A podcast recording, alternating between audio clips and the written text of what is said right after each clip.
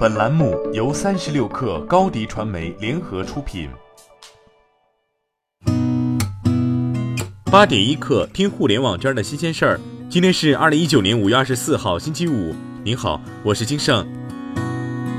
首先来关注昨天新发布财报的公司，美团点评昨天发布第一季度财报。财报显示，美团点评第一季度营收一百九十二亿元人民币，同比增长百分之七十点一，超出市场预估。第一季度期内经营亏损为十三点零三亿元，去年同期为十点四八亿元。细分到各项业务，第一季度餐饮外卖营收实现一百零七点一亿元，交易笔数同比增长百分之三十五点八。到店及酒旅方面，实现营收四十四点九亿元，同比增长百分之四十三点二。国内酒店兼业量由二零一八年一季度的六千零六十万增长至二零一九年同期的七千八百六十万。新业务及其他当季实现交易金额一百六十四亿元，营业收入三十九点八亿元，毛利率环比上升百分之十二点二。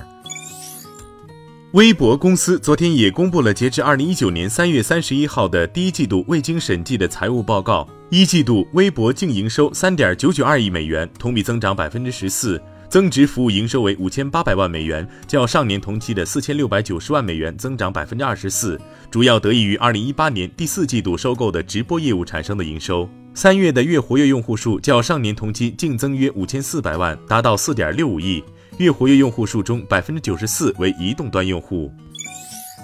联想昨天发布了截至二零一九年三月三十一号的第四财季业绩和全年业绩，第四季度净利润七点九七亿人民币，超出市场预期，也是联想完成对 IBM X 八六服务器和摩托罗拉移动业务的收购以来，所有主营业务第一次全部实现营业额和利润的提升。联想全年收入首次突破了五百亿美元，达到五百一十亿美元，约合人民币三千四百二十二亿元。税前利润为八点六亿美元，约合五十九亿人民币，净利润四十亿人民币，同比扭亏为盈。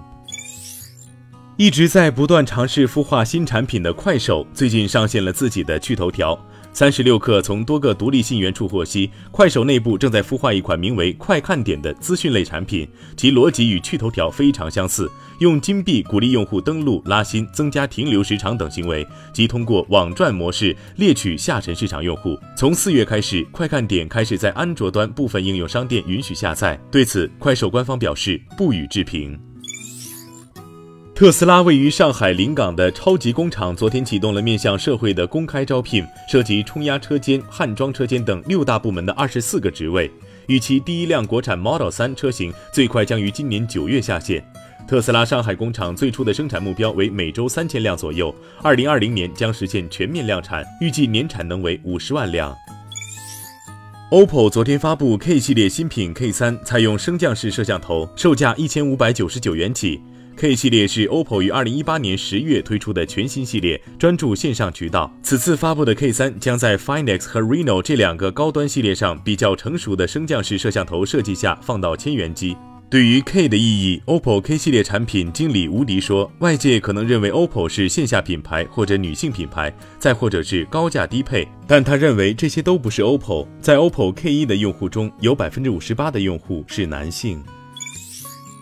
京东将在今年六幺八期间与抖音、快手及新浪微博达成合作，在这些平台接入京东入口。目前，上述抖音、快手及新浪微博与京东合作已全面进入技术打通阶段，其中抖音将是京东最先接入的平台。在五月底实现技术打通以后，京东将以小程序方式接入抖音，通过抖音平台进行商品推广。在快手平台，用户可通过快手小店直接跳转京东进行购买。在新浪微博平台，通过橱窗功能，京东将首次向微博用户全量开放。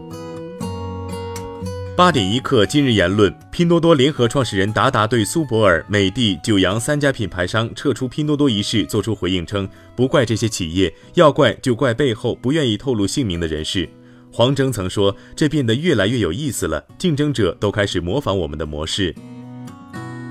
好，今天咱们就先聊到这儿。责编：彦东，我是金盛。八点一刻，咱们下周见。